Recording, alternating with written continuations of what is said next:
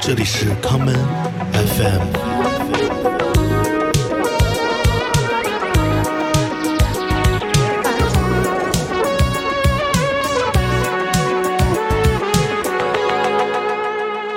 你 你之前录过这种聊天的节目吗？聊天儿的就是那个呃摩登 Zero 那次，哦，那次有音频是吧？啊对，哦，我忽略掉了，得，那我这不是独家了。那个我怎么怎么解决这问题呢？我现在联系摩登把让他 把这文章给删了呃，可以删，咱就是属于这个独独家专访了。那个节目之前选首歌来放，你想放首什么歌呢？可以是别人的，别人的呃，我想一下，我就是随手拿手机，因为我那些歌的名字我根本就不是不知道，我只有加歌单我才知道。那那你那你别选了，你就放一首你网易云最近听的一首吧，让我们了解下你到底在听啥，敢不敢？嗯，不敢，因为网易云都不是用来听自己喜欢的歌上 市场调查来的。哦，好吧，对，等一下，就是很容易社死，你知道吗？就听，哎，这个人最近发了新歌，听听嗯看，然后听两秒就关了这种。节目开头，呃，听这个吧，就是我特别喜欢的一个电影叫呃《The Science of Sleep》科学睡眠里头的一个配乐。来，我们我们直接拿手机放就行了。行，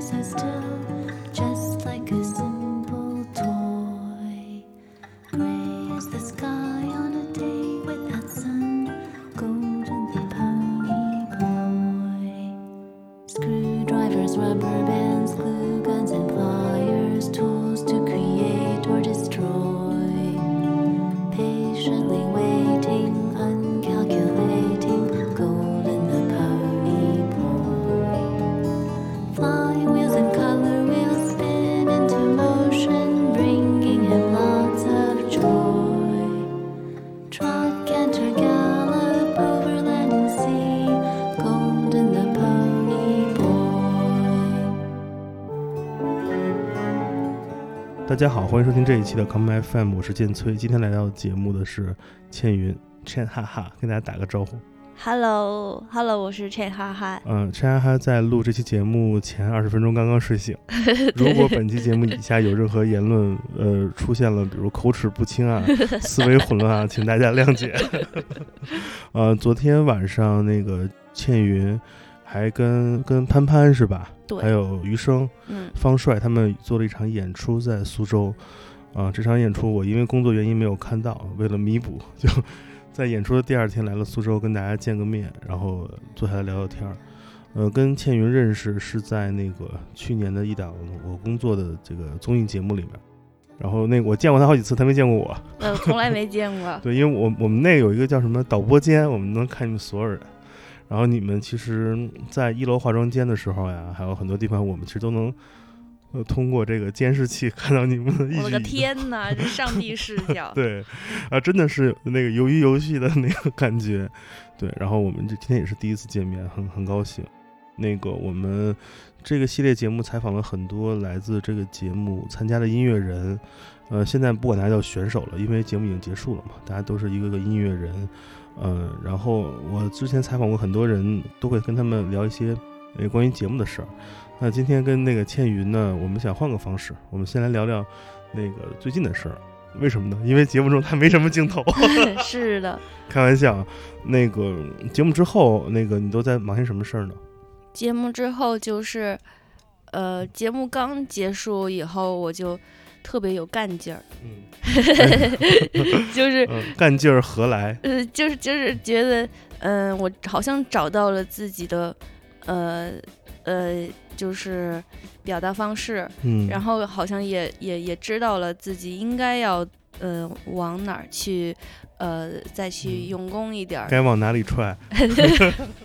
然后，然后呃，就回家就就马上写了一首歌，然后嗯就坐那儿编曲。我说哇，我编的可真好啊！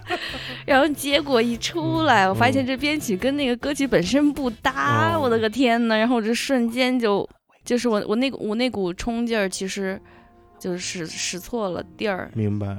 我很好奇，你这种给你这种刺激你的这种这个力量，是嗯因何而来？是有哪件具体的事儿或者点刺激你去创作，说让你这个干劲儿从这个嗓子眼儿里冒出来？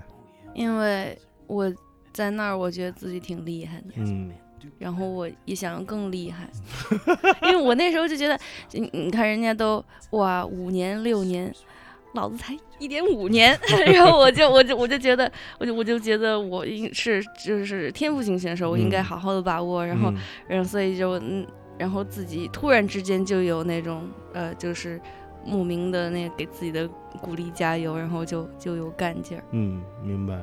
嗯、我们往回倒一倒，那个也别太靠前，嗯从那个小学开始说吧。啊，也也也挺挺厉害的，你你最开始听音乐是自己几岁的时候？你意识到自己开始主动的去找一些人听，而不是被动的听环境的、家长的或者马路上的什么饭馆里的音乐。自己有印象是几岁开始想想去找谁的音乐去听？我小的时候都会就是就是在我妈身边那几年，就是其实很小，好像就两岁左右吧，就是我我没学会走路就会说话了。嗯然后我我我，然后我不知道是从哪儿听到的歌，然后我会让我妈去给我买碟，嗯就让她嗯给我买儿歌碟听。嗯就那个时候也其实也是我自己主动要求的，然后就是，然后那时候我爸妈就呃就是特别忙嘛，做生意，然后也没工夫带我，然后就很早就把我扔到幼儿园里头，然后然后我应该是里头最小的小孩，然后我妈就我，就是这也是她跟我说的，就是她她她 她。就是呃，第一天、第二天还是一个星期的时候，就问我说，呃，好不好玩啊什么的。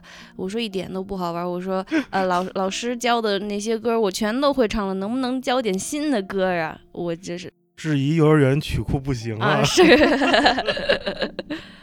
对，那个时候就开始听儿歌。嗯嗯，那你有没有想过这件事儿啊？小时候你想去听这些歌，这些儿歌，吸引你的是什么？是旋律，还是歌词，还是其他的地方？也有可能是 MV。儿歌 MV。嗯，我小时候儿歌 MV 可能只有大头儿子小头爸爸。那没有，就是其实我跟你讲，儿歌嗯可可厉害了呢，哦有些讲讲讲讲，展开说说。就是那 MV 拍的是真好，哦，对，然后就是想象力也特别的好，然后然后那个还还有那个儿童小演员，我那时候小的时候嗯。还还想去演戏，然后然后我跟我妈说可不可以给我报一个班儿，然后她就问了我，就少年宫里头人嗯。人家说呃可以呀、但是只能有那个呃北京户口的小孩儿可以可以哦上，然后就不行，你瞧瞧，耽误在政策上了。是的，那个时候你就开始来问家长主动要一些歌来听。嗯，呃，到了上小学的时候，你在听什么？上小学呀、那个时候最流行的是什么呀？是谁？小朋友们都在听谁？我记得有同学那个呃请假去看潘玮柏的演唱会，行吧，这么潮呢？没想到啊。然后小小学的时候，呃，还就是举家，呃，我爸、我、我、我、我、我妈、我和我弟去看王力宏的演唱会。嗯，嗯，现在现在都看不着了。看不着了，这还他还挺厉害的呢，就嗯一个人什么乐器都都都都拿一点儿，然后嗯然后我妈就说哇真帅，对 是这种这主要是输在欲望管理上。人还是不能有不能太纵欲。那那个时候，你觉得你觉得这个音乐这个东西是一种什么样的存在呢？它在你的生活中，它是属于舞台上的一种，就是就是很有仪式感、很很强大的一个东西，还是说它是一个很日常的，随时都可以想听就能听，嗯，不想听就不听？你当时有没有想过它跟你什么关系？嗯，我当时我当时就就是觉得我还挺喜欢的。嗯哦，对了，小学的时候其实我有过有过想要放弃，呃，就是听音乐的一个念头，为啥？因为因为我后后来我妈就嗯，就是把我放到那个中央音乐学院老师那儿，呃，去上美声课。我一小我一小学生，我只是喜欢唱歌，对对。然后你让我去学这么专业的东西，然后我跟我我妈，我就站在山顶，那 天我们是爬香山还是哪儿？我跟我妈说，我就是就是我再也不要唱歌了，我再也不要学音乐了，嗯，嗯，然后就反抗。当时你妈给你报班，是因为你跟她表露过一些愿望，还是说你平时在家里是一个状态，她觉得你很有音乐天赋，所以给你报这个班的？我确实是自己要求的，就是就是就就是就是我去呃，就是那那个时候是有一个那个呃大班儿，嗯就可能一百来人的那种大班儿。然后结果我是插班生嘛，老师就让我唱几句，嗯然后我就唱几句，然后后来课堂课后就被留下来了，就老师说你这必须要培养，嗯，然后然后就上小课去了。那一上小课我就不开心让我唱那个特难的俄罗斯的那个什么三就是什么三套马车，哦，对，三、哦三套车，哎，我天呐，三套车，痛苦回忆。哎 那说明你很小的时候，其实我们就就捋一下啊，我们来这个有条理的回顾一下你这个艺术艺术人生。哎呦，呃，其实很小的时候你就你就喜欢音乐嘛，然后嗯上小学的时候还特别想学习音乐，跟家里还说过这个事儿。对，然后家长也帮你那个，虽然报了一美声班嘛，还是还是那个前苏联那套那个那个教育体系。对。但其实你其实你能接触到音乐这个事儿，我感觉是因为你是小时候成长在一个一个是很有爱，并且同时他很支持你个人想法的一个家庭。因为我们每个人，包括从我或者我的朋友或者比我年轻的人，我们也聊过这个话题。我小时候那跟家里也是说，我想学这个学那个。其实如果家长没有一种就是很很很自私，或者说他很强迫的愿望的时候，他都会满足你。你看，举个反例啊，比如朗朗他爸一定就是很特别狠那种，嗯，就是逼着小孩儿那个学钢琴。有一句著名的采访嘛，问那个是哪个香港记者采访郎朗说：“你小时候学钢琴是你妈吗？”然后这话，这话就 就得两说哈，咱就就理解他好的一方面，而你会主动要求去想学一些东西，其实家里是很很支持，也很愿意帮助你。我觉得这是一个很幸福的事儿。但其实我我我我这么回想起来，有一次就是呃，我们小学呃星期五下午会有那种兴趣班儿，嗯，就是就是少年宫的人到到学校来上课，嗯然后我其实报的是曲艺。然后，因为我特别，我也挺喜欢曲艺的，就是打快板儿、噔噔个噔那个。然后，然后后来，嗯，后来我觉得可能是我妈给老师打电话，让他把我转到合唱班里。明白。对，我就嗯觉得可能我妈对我这方面，可能她就觉得自己的孩子可能展露出了天赋，她想嗯要往这条路上去走，然后那我就就是顺他一把，然后嗯就是他也不让我去尝试其他的。曲艺的话，他怕你之后当女 rapper。我这只小时候特别喜欢曲艺，就是我小时候睡不着觉就听相声，哦，真的假的？这得好好说说。你都听谁啊？还有听小品，就是以前嗯那种磁带可多了嘛。我知道 A B 面嘛。啊，对对对嗯对对对，然后我，然后那个就是呃小学英语课就让让我们录东西，然后我嗯后来就拿那个就听听磁带去嗯了，然后呃呃听听谁的比较多，就是呃就是就是那几个呃老老辈儿比较多，就是磁带上印的那些人，我小时候啊，嗯那个我上小学有两个爱好，我会用很多零花钱，或者用骗家长的方式得到很多钱。嗯，我只买两个东西，一个是海南美术出版社出版的盗版《七龙珠》，是七毛九一个；另外呢，就是刘宝瑞的单口相声全集的磁带。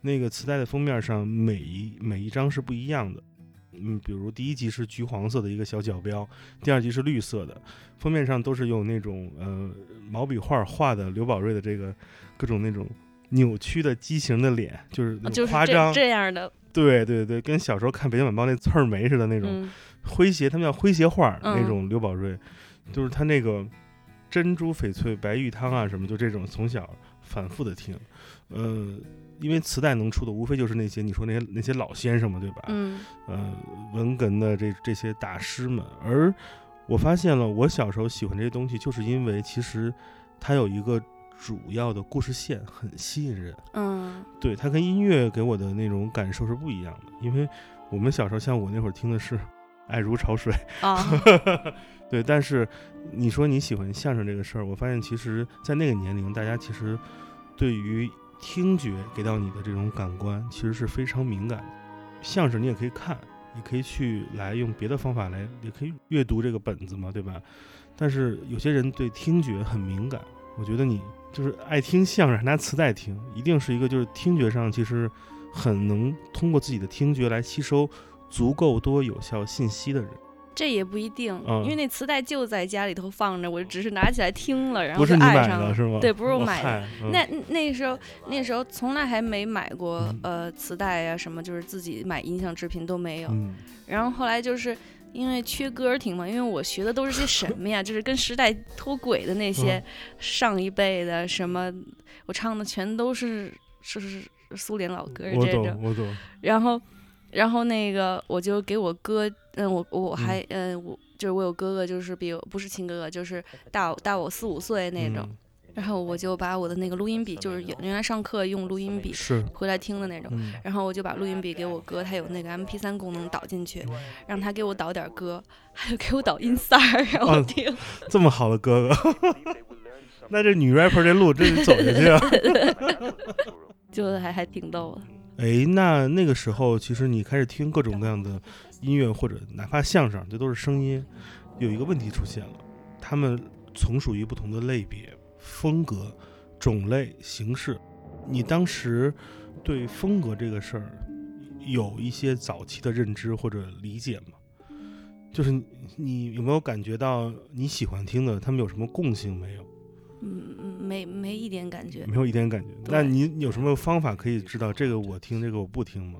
就比如说音三那个骂人的，我就就不听，我那时候就只能偷偷的 听。明白？因为你都是找人给你拷 MP 三嗯你像我们那会儿买磁带、买 CD 都是有封面，我们可以判断什么听什么不听，是看那封面。哦，真好。你就画那个就是那太丑的肯定不听，对吧？嗯，或者你看那个封面那个太土的，你说弄弄仨俄罗斯的那种，一看就苏联老歌，我也肯定不会听，对吧？嗯，所以，如果你只是 MP 3的话，其实你就很难让自己在音乐审美上有一种方向认知。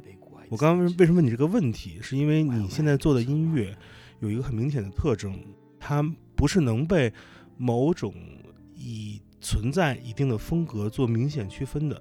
它一是有很强的你的个人的这种特征、关键词的浓缩；二一个是它是很去风格化的这样一个东西。所以我在想，当一个人如果小时候他的听觉爱好很丰富，从曲艺到相声，从各种流行音乐到各种音色，他能收到的东西是丰富的音乐、丰富的声音，而没有某一种从小就被风格这个事儿把你的审美认知给局限的话，他长大之后的个人创作也会不那么就是在这个禁锢中。这是我的感觉，我不知道是否要反驳我一下。这也也有这个可能性吧，嗯，但是我也不知道，就是自己分析自己有点那个，有点嗯，就得照镜子。啊 那你上了中学之后是什么样的？是就是正常的青春期开始叛逆，可以听音三儿了。我嗯，我叛逆感觉是在大学的时候特别晚，中学还很听话呢。听话，哦，但中学是不是学习成绩挺好的？嗯，挺好的。你讲讲。哦，初中挺好的，嗯，到高高高中以后就知道自己可以这种就是特长生，就是随便考都能考一本，然后我哦就就根本就没再学就知道当艺术生了，就不想学习了。啊。对 对，那你高中是什么时候开始决定想做艺术生的？因为我是就是我是以呃就是呃初中的呃成就是最后的呃中考成绩，然后再加上自己的特长的呃成绩，然后嗯考到一个重点高中的。OK，对，所以我是是从那时候我就知道我就是音乐生，哪个中学就是那个温州的一个一个中学。那那时候还好多重点高中抢我呢就是是因为特长好。占这个社会福利了。对对对，所以在高中时候，你的同学都是什么样的？他们都是普通的那个进的学校，还是说有些很多跟你一样特长生招进来的？没有，嗯就我妈就怕我不好好学习嘛，所以嗯她就是托关系给我安排进那个嗯文科的那个重点班，所以他们都是特特别好的小孩儿。OK，嗯温州好玩吗？这个城市？我之前特别不喜欢温州，嗯，因为温州多好吃啊！真的吗？对啊，是比杭州好吃哈。海鲜啊，啊对对对，嗯，就是人小的时候就是吃什么就是大人给什么吃什么嘛，嗯，所以对吃还真是。对，然后嗯我也不会去买那种学校门口的零食，我觉得脏。就那时候，嗯那时候哎，小时候特讲究，现在就无所谓。然后，然后，然后那个，就我觉得大家都好冷漠那时候。OK，对，所以我就不喜欢温州，要是大家好势利眼呢，我说怎么能这样？对，跟你这性格不太可能不太搭。嗯嗯、我是觉得，因为在高中的时候，其实，嗯嗯，说白了，初中你的生活是一个加号生活，就你每一天的下一天是加一天加一天，而高中的生活是一个减号生活，你每上高中的一天都是离高考要减少一天，减少一天。嗯，总结的真好。就是一个在生长，一个在死亡的过程。因为 上中学的目的不就是，高高考考，嘛嗯因为不像人生，人活着的目的有很多。嗯，人虽然都是向死而生，但是目的有很多。嗯，但你上高中，你那你不就为了高考吗？嗯，所以会不会你在高中时候，你会发现你自己对于自己非学习方面的爱好，比如音乐或者其他的 相声，不管是别的，你会有你会是一种什么样的感受？你是觉得想尽快脱离这个东西，还是是还是你觉得你的时间在慢慢的被分配被减少？有没有那么多的时间来听音乐？那个时候音乐就是对我来说只是一门工具，为什么这么说呢？因为我。嗯，我其他的我不允许被听，然后那时候又是个乖小孩，我就不听。嗯 就是我，哎，我我不懂为什么，明明他也管不着我，但是就是他说什么不，我就不。嗯 然后那个，嗯、所以我对音乐没什么。那时候就是就喜欢就看电影儿，因为、嗯因为我我有那个那个什么呃音乐教室的钥匙，所以就是我就会约约我的一帮呃朋友，然后就是呃每周几我们就在那儿看电影。你是音乐课代表吗？所以有那钥匙，一直以来都是音乐课代表，哎，哦特没意思。太凡尔赛了。嗯 然后，然后，然后还有琴房的钥匙，嗯琴房就能充电，然后就自己买买手机充电，然后如果我同学也有手机也可以充电，反正那嗯时候还挺方便的，因为大家都是就是竞技区。对嗯你这放牛班的春天，对，高中我的印象就是吃外卖、点外卖，每天想什么吃的，哦，然后然后对其他都没了，对音乐真真没有一点的。哦，有有有有有，我那时候喜欢喜欢常石磊，OK，嗯。嗯。然后就通过他就接触了一些欧美音乐，嗯。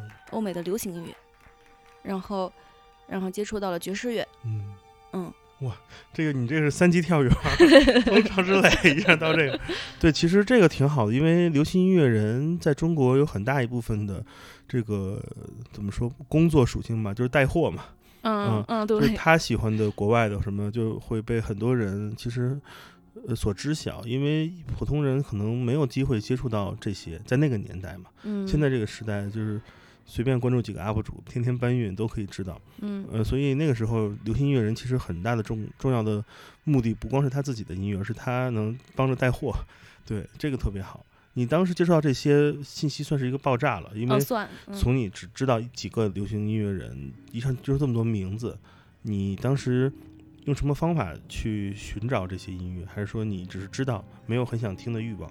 那个时候其实好像有有几年中国不不用翻墙，哦，对，嗯是的，那个早期是随时嗯对，对，嗯然后就那个时候就是会会会会去国那个国外上听一些歌，但是嗯，那名字我都记不住，到现在我我也都记不住我在听发现了，发现了。那那时候一下信息多了，你开始就是网瘾少年了吗？嗯，也还行，因为那时候得偷偷偷玩手机，不嗯能明目张胆，所以还没网瘾。明白。嗯，呃，如果现在回想自己中学时候最喜欢的歌曲，还记得歌曲或者音乐人，或者就是你一下能想到啊，那个是我上高中时候听的。我初中、高中的那个连连接处，嗯。喜欢听那个呃什么呃香港那个蔚蓝，蔚蓝，对，这个我是我知识盲区，介绍一下。就是他就是他哦他应该不是香港人，就是反正东亚人，然后嗯就是原来是张张学友的伴伴唱，然后后来就被、就被发掘了。是一个流行女歌手。对，然后他哦稍微会有一点那个爵士的味道在里头，OK，然后嗯然后很有时代感。啊对对对对，是不是这人最近就至少十五年不活跃了啊吧？对对对对，哇塞，然后然后还听那个日本那个手岛葵，就是比较小清新的那种，也带着一稍微一点点爵士的东西。非常理解。嗯，然后还听那个日本那个乐队生物鼓掌，就是那个嗯火鸟，是叫火鸟吗的那个乐队。然后还听，嗯，后来就是后来就是常石磊了。明白。然后我觉得常石磊做的那个嗯东西，我也觉得挺挺好的。所以这些信息都是从网上还是杂志、媒体、电视上知道这些的。就是突然之间在网上，因为我也不看杂志，嗯真好，因为这个是互联网最爽的地方，嗯它给无数人、无数条通路找自己的这些很小众，但是你能记住很久的音乐。嗯，我们就先听首歌吧，我们听听蔚蓝，好吧？我来，我来选一首，好吧？嗯，可以。我之前我之前就是呃那个时候还玩贴吧呀、QQ 群啊，然后还加那个蔚蓝的粉丝群，然后 然后我就天天在里头那个模仿蔚蓝，就模仿的可像了呢。行，就是呃就是魏就是那个卫士的卫，嗯兰哦就是兰花的兰，搜到了，搜到了。嗯，随便放呗。这粉丝可老多了，这个呃 主要是我不太听流行，这真的不知道。嗯，唱粤语歌的，咱就找首早期的吧，嗯这个零五年的歌，好吧？嗯，哎，我选一个我看这个歌名比较牛逼的吧，我们来听蔚蓝二零零五年的专辑《My Love》中的一首叫《大哥》。哎，大哥这首歌我是 KTV 必点，哦是一上来就唱大哥。我是看这个歌名，我觉得比较牛逼，我们来听一下这首歌。好，妹信情太多，醒不起喜歡我，發現夠和我這異性拍拖，我稱知己的真太多，當女角男未變愛侶，不吻過自然沒結果。没有好，會相親相爱？大哥只是掩饰，能做对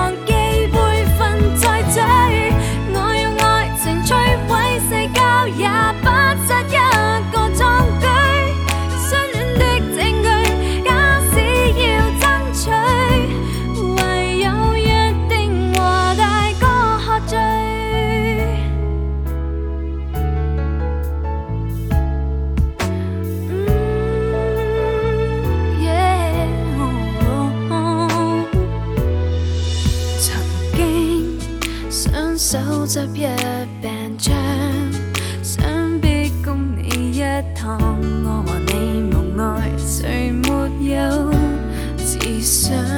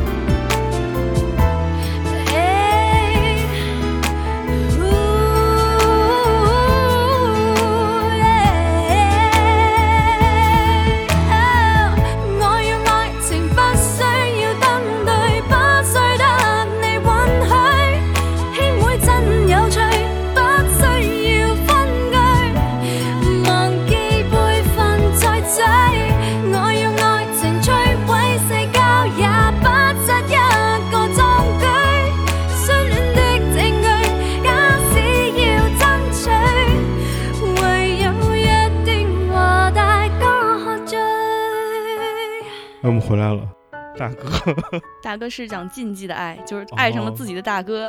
哦就是我这还有个故事，就是我、嗯哎，有一段时间我爸我妈老是想要拿我去炫耀，嗯让我去跟他们一起唱 KTV，嗯，然后我就每次一上来就点大哥，然后我爸妈他们就看那个字幕，然后再也不带我去了。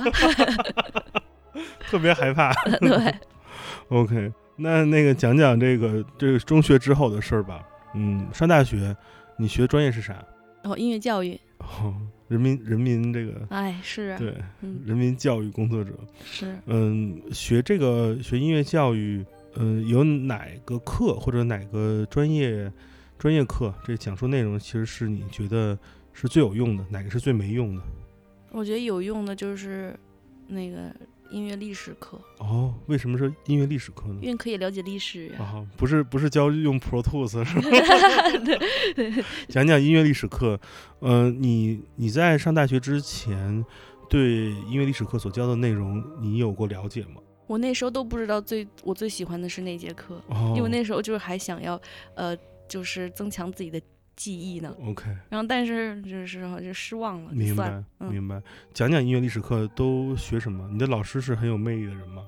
嗯，老师还还行，嗯，就是嗯还挺喜欢他的，就是他一就一直一直坚持使用小灵通，一直 一直坚持骑单车。OK，对，这哪个学校这么奇葩？老师，湖南师范音乐学院。你 你能想象一个骑着单车用小灵通的老师讲音乐历史？嗯，好吧，这个太有意思了。你觉得音乐历史课，嗯，他是怎么讲的？给我们描述一下。他是从什么历史阶段开始来导这个音乐相关的历史故事？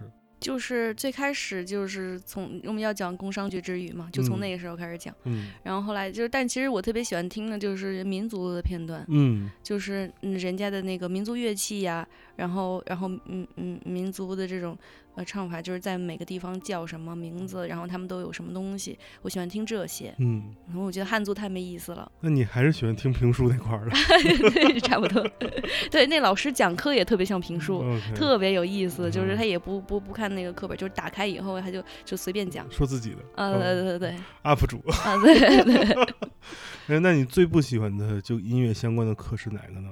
都不喜欢，哦，嗯，那你觉得是教的无聊，还是说这东西其实对你来说，你觉得它它不能帮助你成为一个很好的那个人民教师？就我那时候为什么选音乐教育，就是我妈逼的，哦真的啊、他觉得这个好找工作是吧？对，嗯。好找着好找工作，好嫁，哦啊，对，就音乐音乐老师师多好哦嫁呀，哎，但是你看啊，比如说中国的文学作品、影视作品，会塑造很多所谓的好嫁的角色，就是嗯贤妻良母嘛。嗯就首先啊，谁是最不好嫁的？我们找他反例。我们看到影视作品中可能最难嫁的中国女人是那个，呃，姚晨演的那种什么女律师或者女强人，对吧？你会感觉不是中国传统呃这种价值观中的这种所谓的贤惠柔对，那好像也没有哪一种就是公共认知的这种影视作品中有有这个女音乐乐老师这个，那音乐老师，我感觉在我心中全都是这个中，就是小中学这个这个，就是刚刚有性萌发的这个讨厌淘气男孩的那个叫什么幻想对象，对嗯吧？嗯是是是，我觉得这是一高危职业。你想那帮他妈小孩儿他妈十四五岁他妈的嗯那个多坏呢，对，这这应该就是跟那个大大家家长说说，是吧？嗯所以对我估计当时家长可能理解错误。嗯，因为就是说是就嗯是呃，其实应该是算是说老师好嫁，OK，对，对老师感觉就是一个又有社会这种地位，又有这种大家 respect 的这种公公公职人员嘛。嗯对，对，嗯，那你怎么就没当成老师呀？因为我不喜欢当老师，哦，就我好像更加喜欢学习东西，嗯，就我喜欢听人说，明白。嗯，哦，好吧，人家人家去学师范是为了当老师，你是其实去是是体验一个被老师的老师来教课的这个学生心态。嗯你的同学现在都是做这种相关的这种对口的吗？全对口，嗯嗯因为我知道，我小时候我上小学，我上中学，我所面对的音乐老师，其实，嗯，就是他们在学校中的这种工作的这个比例越来越少了。音乐课、体育课是最容易被数学课给拿走的嗯这个课。那很多学校的这个音乐老师其实都是怎么说？他就是很尴尬。我身边唯一一个朋友，他就是目前还是音乐老师。我之前认识两个人是音乐老师，有一个人他是窦唯原来的经纪人，他在北京的国际学校一直在教小孩音乐课。另外一个人是在上海的一个就是国际学校教那个音乐，但他的本职他是一他是一个化学老师，他因为他会他玩乐队的，他会乐器，所以学校说要不然你也帮着教音乐课。所以我觉得，如果学真的是学音乐教育这门课，感觉其实是一个挺挺悲凉的一个事儿，在在我现在中国。所以我我我觉得，其实你现在过得挺好的。反正我觉得你的同学其实他们就会，就他的工作不是一个这种应试教育体制下很很被重视的事儿，感觉还蛮蛮悲伤的。然后很多那种小孩儿，就是会会特别就是积压了一天的那种压抑情绪，因为嗯各种老师都对他们施压嘛，是啊，就在音乐课上放肆，就你知道可难搞了。哦，嗯就不听话。对，那你让小孩搞摇滚，的吗跟那儿那个呃对对，这这是好释，放荷尔蒙。对，其实是个好主意。嗯就我经常就是刷朋友圈，就是就是就是他们就是反正就被学生气的不行的那种，嗯然后或者是写教案写老厚了那种。你们那个上大学的时候会有实习的工作吗？有，去学校有没有好玩的实习的经验体会？就是特别奇怪的一件事儿，嗯就我是在大学根本没上学，啊然后然后我进我进去实习，结果就被老师就是当成学生了。不被被被被老师看中，哦，然后去去上了一节公开课，哇呀，我的个天呐！是发现你有母爱吗？你当成 然后就后来就上的还挺好，嗯，嗯，但是我还是不喜欢，我自己不喜欢。那面临毕业，那你就就就直接放弃，就是找找找这种教育教育工作。就刚开始不知道自己能干什么呀，嗯。刚开始也只能这样，然后去北京，然后也当了一会儿老师，嗯。然后后来，但那个但但是嗯，那个职位就是我可以在录音棚里面录歌，哦，对，然后然后自己去编故事，然后嗯。然后然后教学生这种，所以呃，我就发现我根本就不喜欢呃上课，但是但是录歌和编故事我倒还挺喜欢的，嗯。所以就有了新的方向。嗯，对，讲讲这一段吧。大学毕业到你刚开始那个工作，那时候你也提到了，你有一份工作是要去录一些这种这个歌，指的是课件吗？还是它是什么样用途的？对，就是课里用的歌，但嗯是都不是那种很老土的，就是我那个呃，我那个职位他的呃老板的审美都不错，他们都是、呃、他们是两个制作人，嗯，明嗯对。就是呃是彩铃时期的制作人，我我我只认识一个做彩铃的，叫叶谦儿。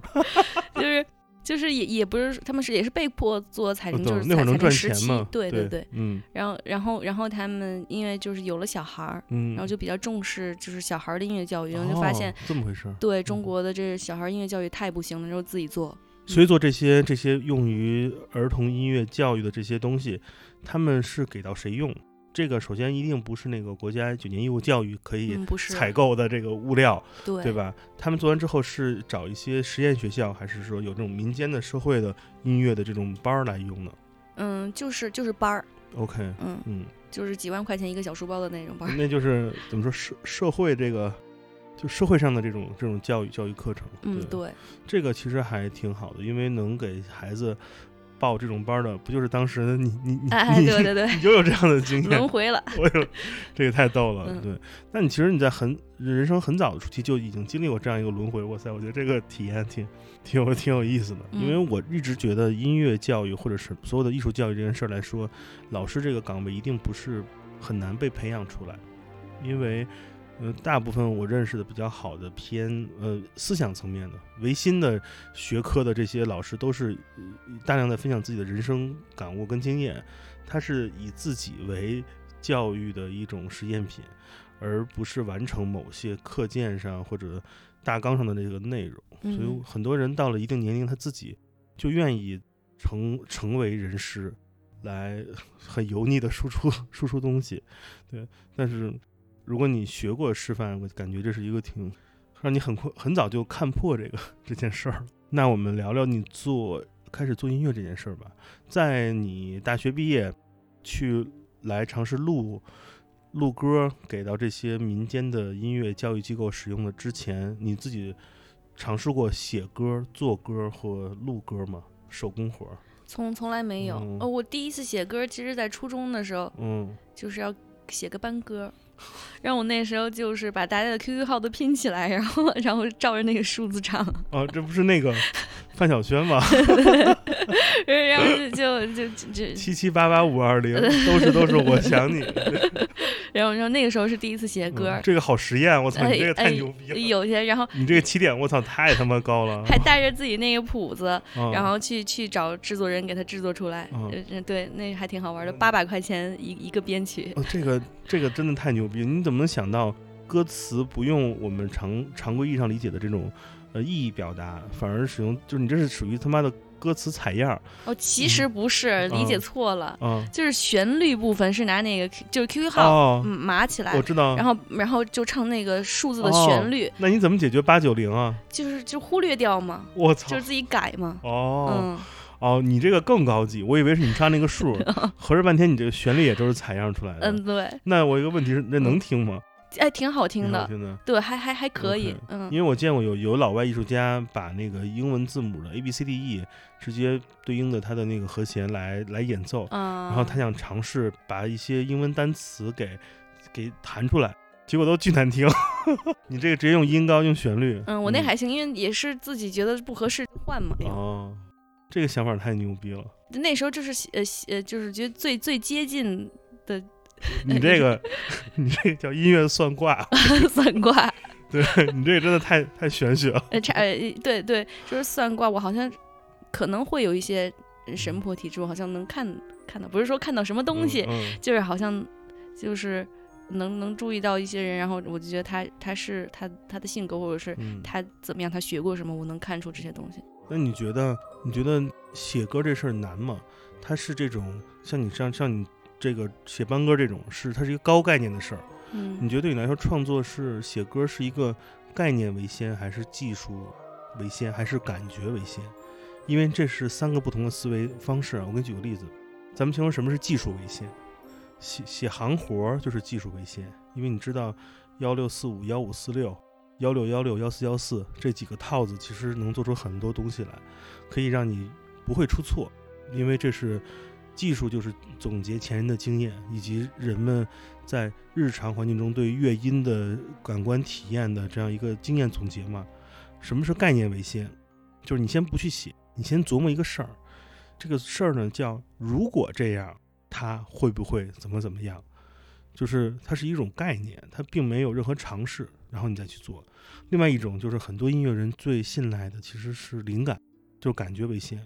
我这个动机在心里憋了很长时间，它还没有形成一个高概念，但是它能玩一玩，把动机由小变大，一个小火苗点燃了整个大兴安岭，就这样一个过程。这三种其实是很常见的职业音乐人的工作方法。像捕捉灵感的人，他有很多很好的方法，比如用 iPhone 的语音备忘录，还有各种方式来记录这个小动机，或者是拍摄录下来，或者某个节奏在他心里，他就可以打拍子，用拍脸、拍腿、拍拍那个桌子，模拟几个不同的原声节奏乐器的音高来记记录嘛。那概念也是，你会琢磨，然后再实践。那行活经验更更容易，很多方法更有了。你觉得你在最早开始写歌的时候，属于哪一种？怎么出来这些东西的？我最早就是，我其实刚开始我因为我什么乐器都不会，嗯。然后我就我就我又想想要写歌曲，然后我就尝试去跟人合作，嗯身边乐手还是挺多的，嗯。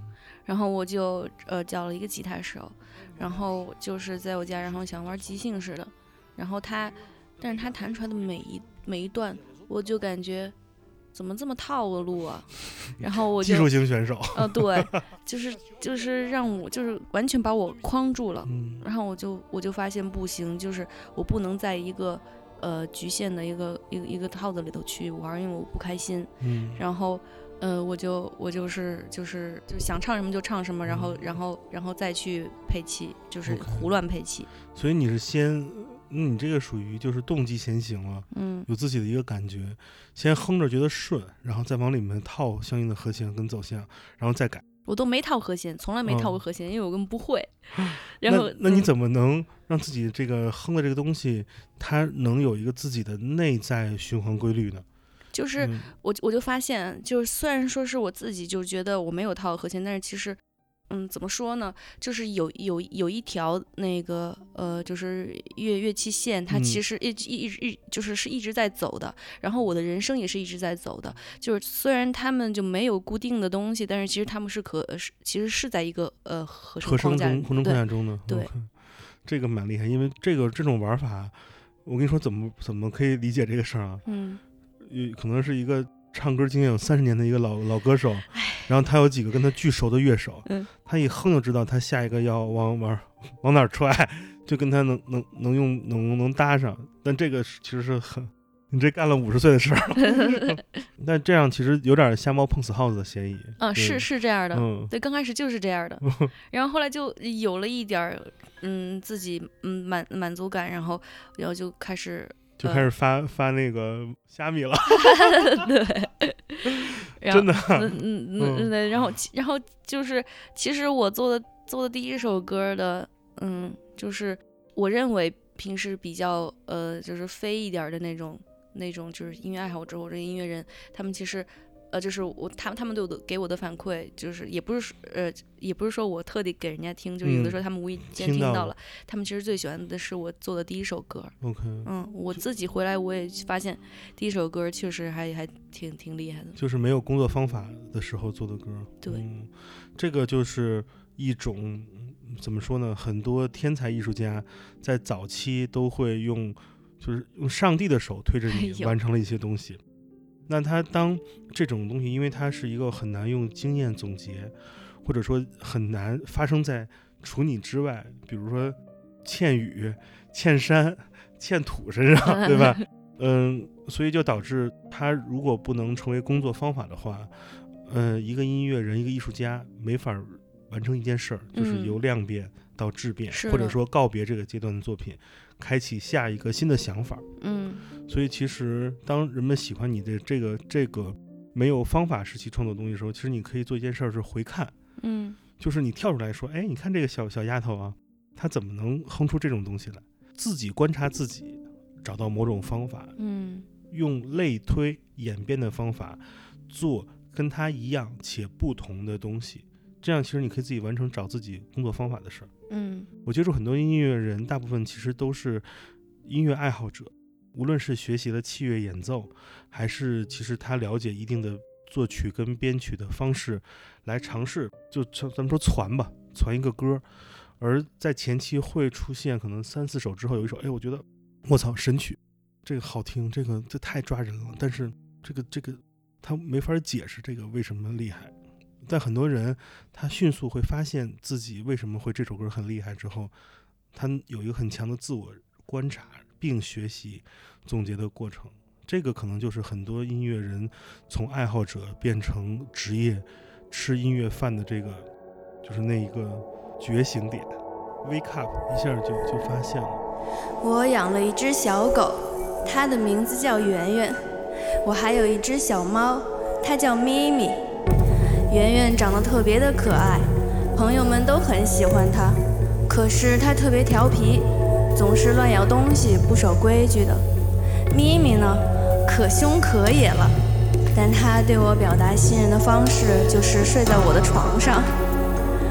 咪咪比圆圆要大一岁，他们都是男孩子，谁也看不惯谁的，总是打架。我很爱他们。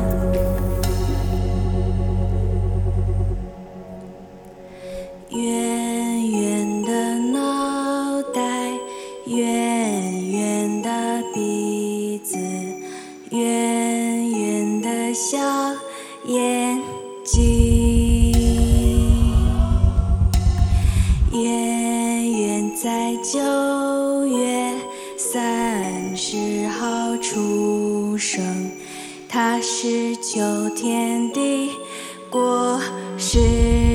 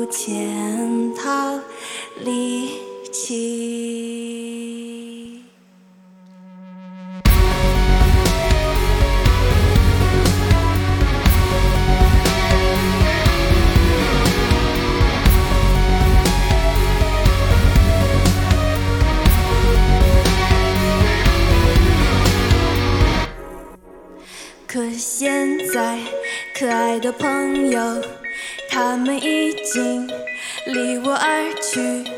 我想，也许我问题在我想念，却没法弥补过错。能不能别再让我和爱分别？自由和占据，到底该怎样去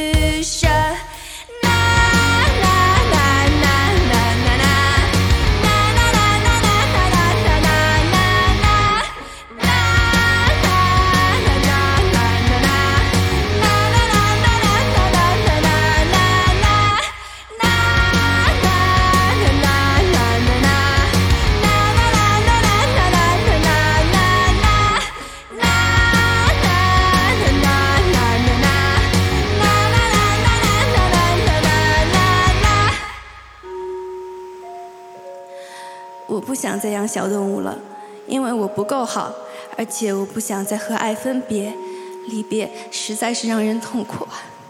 以上我们所听到的就是陈哈哈倩云的音乐与成长的故事。我们将会在下周的同一时间送出陈哈哈倩云的下半期节目。感谢大家的收听，让我们下周再见。